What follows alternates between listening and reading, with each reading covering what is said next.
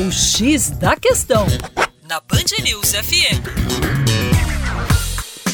Olá, meu nome é João Marcelo, professor de Geografia do Terra Negra. Afinal de contas, o aquecimento global vem se agravando ou estamos desenvolvendo mecanismos para controlar esse fenômeno. De acordo com a Convenção para Mudanças Climáticas, realizada pela ONU em 1997, conhecida como Protocolo de Quioto, há necessidade de redução na emissão de gases estufa, em especial na emissão do CO2. Se estabelecem metas para a redução deste gás estufa. É importante dizer que essas emissões estão relacionadas principalmente à queima de combustíveis fósseis. No entanto, o que se percebe no cenário mundial é um aumento dessas emissões. E esse aumento das emissões está relacionado ainda à dependência dos combustíveis fósseis na matriz energética mundial.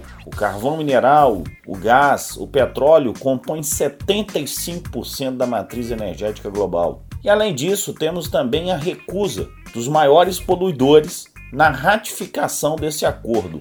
Os Estados Unidos, que é o maior emissor de CO2 da história, e a China, que é o maior emissor de CO2 atual. Para mais, acesse youtube.com/terra negra.